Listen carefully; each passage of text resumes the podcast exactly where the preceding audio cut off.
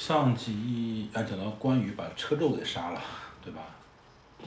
然后张飞，呃那个刘备带了带回来那两个手下回到许都报告曹操，曹操想派人去打刘备，刘备没有主意了，问陈登怎么办？陈登说：“我有个计策，可以让曹操退兵。”嗯，陈登计策是什么呢？第二十二回，元朝各骑马步三军，关张、共擒王刘二将。陈登就给这个刘备出了个主意，说曹操害怕的呀，就是袁绍。现在袁绍呢，在北方占据了冀州、青州、幽州、并州四个郡，手下呢有士兵将近一百万，文官武将特别多。为什么我们不派个人写封信到袁绍那里求救呢？刘备说：“哎呀，袁绍和我呀以前没有什么来往，现在呢，我又刚把这个袁绍的弟弟袁术给打败了，他怎么能帮我呢？”陈登说：“这样子，徐州这块呢有一个人，他们家和袁绍呢就三代人都是好朋友了，叫三世通家。”如果他能给咱写一封信，送给袁绍，袁绍肯定来帮助咱们。刘备就问：“你说的是谁呀？”陈登说：“啊，这个人呀，呃，就是平日啊，你呀平常也给这个人写过很多信，然后呢，你还经常去表示慰问嘛，表示感谢，你怎么忘了这个人呢？”刘备突然间想起来了：“啊，你说的难道是郑康成先生吗？郑康成。”陈登笑了，说：“就是他呀。郑康成呢，是他的号嘛，哈，姓郑，名号，呃，字康成，他的名字叫玄，就是他们说这个人呢是郑玄。他呢，是是一个名名望非常大的人，才能很多。他曾经跟马融来学习，马融每次讲学的时候呢，就是。”把搭了一个特别好的帐篷，然后呢，请了很多美女，又唱歌又跳舞。这个别人一看有人唱歌跳舞就分心了，去看歌舞了。只有郑玄这个人，三年目不斜视，不管旁边人怎么唱歌跳舞，他就在看书。说马龙就是：“哎，这个人很厉害，很厉害。”等到三年之后呢，马龙就说：“说哎呦，能得到我。”呃，这个这个这个这个真学的，只有一个人，就谁呢？就郑玄。因为他每次都不看其他人。对对。那个在桓帝的时候呢，郑玄，他当官曾当过尚书这个职位，是很高的。后来因为有十常侍作乱嘛，他就弃官回家了，居住在徐州。刘备在涿郡的时候呢，曾经。跟他跟这个马这个这个郑玄呢学习过，现在呢，刘备当徐州牧了，他经常呢去郑玄家里去请教，非常尊重郑玄。所以说，刘备一听啊，说这个人呀，问题不大，特别高兴，就和陈登亲自到郑玄的家里，求郑玄写封信，派袁绍，而让袁绍派兵来帮助他嘛。郑玄也很大方，很慷慨的。依允了，写了一封信，给了刘备。刘备呢，连夜让孙乾带着信去袁绍那里。袁绍看完这个信呢，就想：哎，这个刘备这小子刚消灭了我的弟弟，我不应该帮他。但是呢，这个郑玄给他写了封信来求救。郑玄威望这么高啊，我还是应该救他的。到底救不救他也没什么主意了。就把文武百官给聚集起来了，商量这个兴兵讨伐曹操。他的谋士田丰就说：“哎呀，现在我们连年打仗，老百姓也吃了很多苦，而且也没有这个多余的粮食了，咱们啊，干脆不出兵了。我们应该呢，先派人呢，告诉这个天子，如果呢，曹操不让我们去见天子，我们就上书。”说曹操呢，阻挡我们去，呃，这个朝奉天子嘛，然后我们再出兵到这个黎阳这个地方，我们再在河北这个地方呢，在就是储备粮食啊，准备武器啊，这样三年之三年之内，我们就可以把曹操给灭了。另外一个谋士沈佩说：“不行，你袁绍这么英明的人，是不是这么神武的人，你还拥有河北四个呃四个州，打这个逆贼曹操易如反掌，干嘛要拖延呢？”谋士沮授也说：“说呀，制胜之策呀，不在强盛。曹操啊，他那个治理这个这个部队呀，还是很严明的。”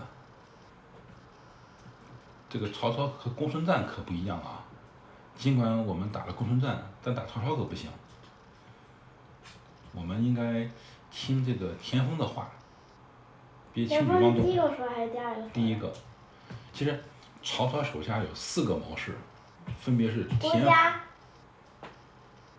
不，爸说错，袁绍。袁袁绍手下有四个谋士，田丰、沈佩、沮授、郭图。这四个人分成两伙他们相互在斗，所以很多时候袁绍的主意啊很难很难做决断，不知道该听谁的。你别弄，一会儿爸爸给你打开啊。对，一会儿爸爸给你打开。打开了，先打开了吃吧。用叉子吃啊，小心点然后郭图有第四个谋士说：“不行不行，我们想要打这个曹操。”一定要师出有名。现在呀，这个袁绍啊，你应该早点出兵，早定大业。建议你听从郑玄的这个建议，和刘备一起出兵剿灭曹操，上和天意，下和民情。四个人在这争吵，四个人明显分为两派嘛，是吧？田丰和沮授，他们是一伙的，建议这个袁绍稳扎稳打。这个沈佩和郭图他们是一伙的，就建议袁绍马上出兵。正在这个时候呢，许攸从外面进来了。袁绍就说：“哎，许攸呢还是挺有见识的，我问他什么主张。”袁绍就问他说：“郑玄呀写了封信过来，让我起兵去帮助刘备打曹操，你说我起兵好呢，还是不起兵好呢？”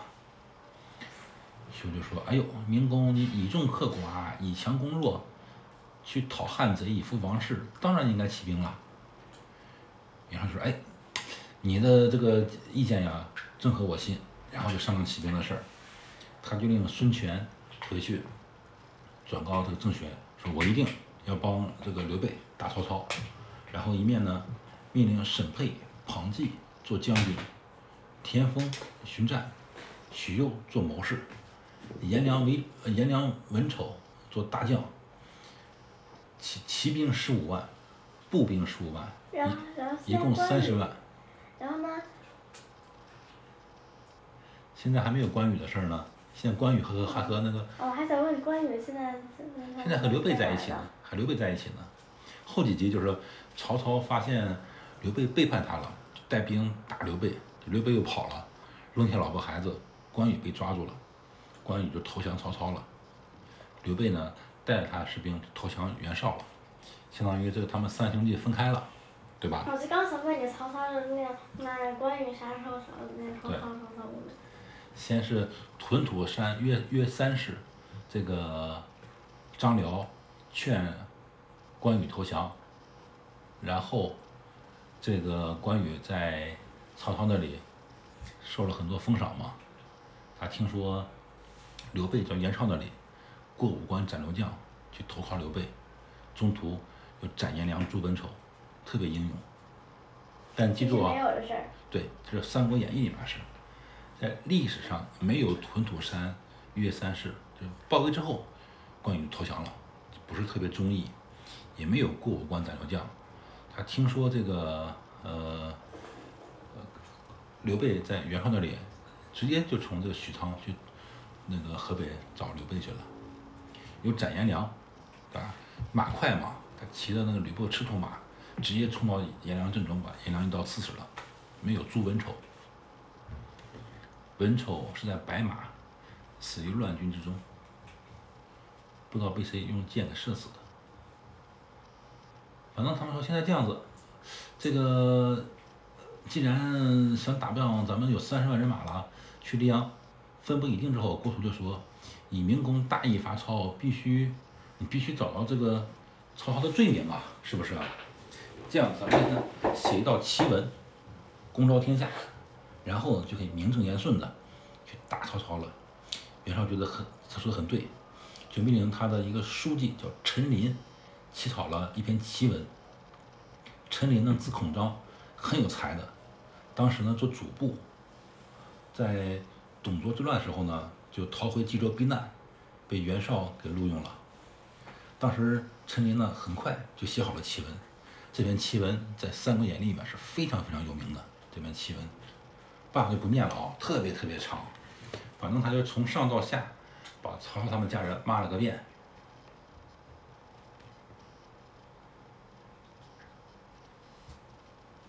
写完檄文之后，袁绍一看特别高兴，就命令把这檄文呀传遍天下，在各个重要的关口呢都挂出来。檄文那得写多少遍呀？反正他这个袁绍手下那么多人，找几个写字好的到时候抄吧也快。檄文传到许都之后呢，正正好曹操呢头疼，卧病在床，他手下手下就把檄文给他看了。曹操一看毛骨悚然。就是因为他祖祖宗八辈儿都被这个檄文给骂了一遍嘛，出了一身冷汗，哎，头疼就好了，赶快 治病啊，奇文治病，他从床上一跃而起，就为什么一下子头疼就好了？一出汗就好了。你看，你有时候感冒是不是啊？吃点药出点汗就好了。我是发烧出汗好。对，曹操也是。那曹操就问曹洪说：“哎，这篇檄文是谁写的呀？”曹洪说：“听说是陈琳写的。”曹操听完之后笑了，说：“哎，这个人很有文采，但是呢，他必须呢得有一个懂武德的大将呢去治他才行。这个虽然陈琳文笔比较好啊，跟着袁绍可惜了，肯定不能受重用。这是废话嘛。”说完之后，他就把众谋士聚起来，商量怎么迎敌。孔融听说之后呢。来见曹操，说袁绍势力很大，我们呀不能与他打，只能和他求和。荀彧说：“哎呀，袁绍呀是没用的人，不必议和。你还记得当时这个曹操就打袁绍这件事儿，就有人给他出主意，郭嘉提了一个著名的论调，叫十胜十败论，对吧？这些人都觉得曹操是个大英雄，袁绍不算。”荀彧也说：“说袁绍是无用的人，干嘛和他议和呀？”孔融说：“袁绍呀，有那么多士兵呢，对吧？他手下还有许攸、郭图、沈佩、庞纪这些呃这些谋士，然后田丰、沮授呢都是忠臣，颜良、文丑、勇冠三军，下面还有高览、张合、淳于琼。你看这个时候张合还在袁绍手下啊，就曹操的五子良将，还没凑齐呢。嗯，还没凑齐呢。”张辽已经在了，五子良将都有谁？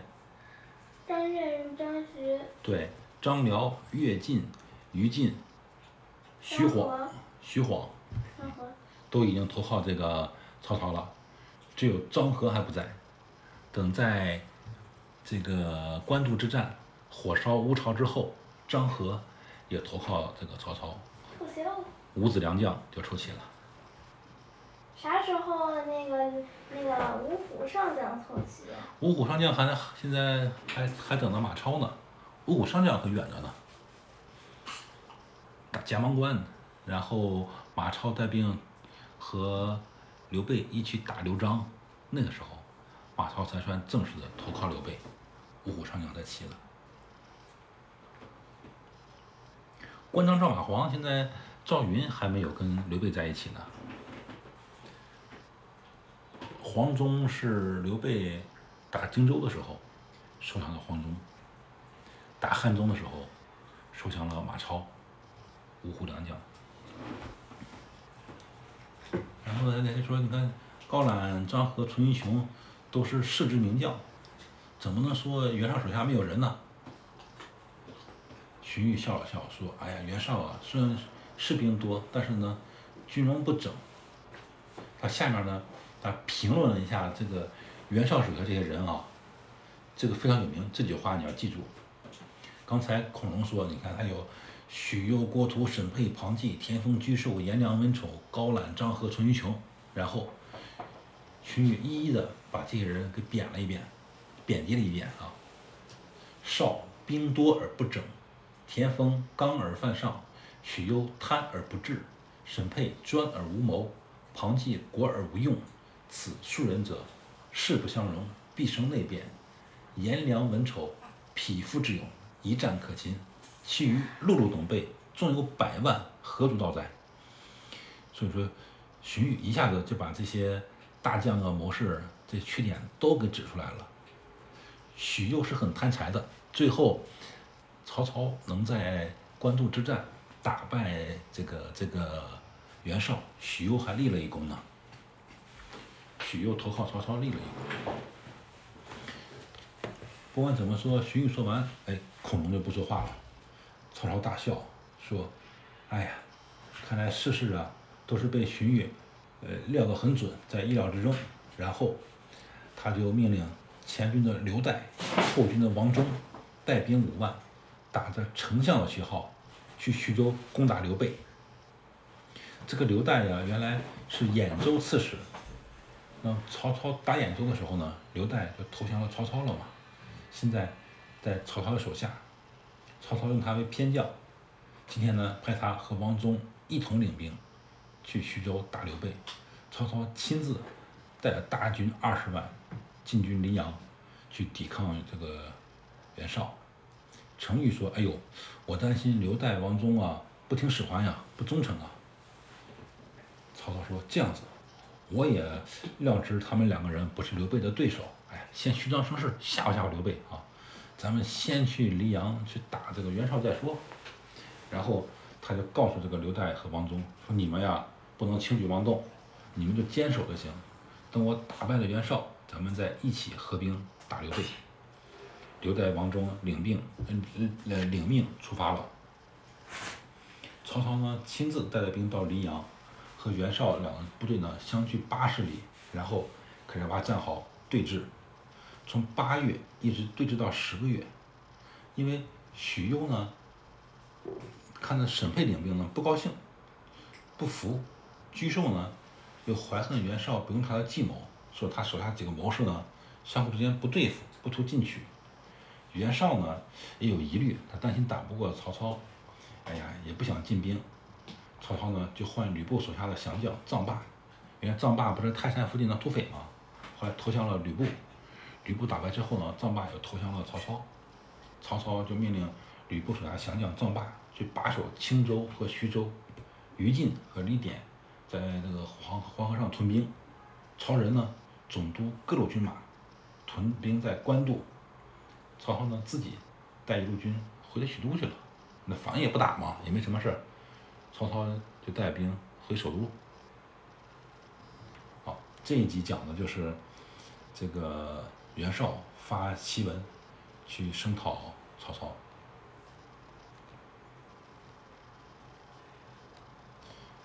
下一部分就讲关羽和张飞两个人把刘岱、王忠这两个人给抓住了。抓完之后，曹操一看，哎，这两个废物打不打不赢刘备啊，就亲自带兵过来打刘备，把刘备打跑了，把关羽给抓住了。就讲到这儿了啊。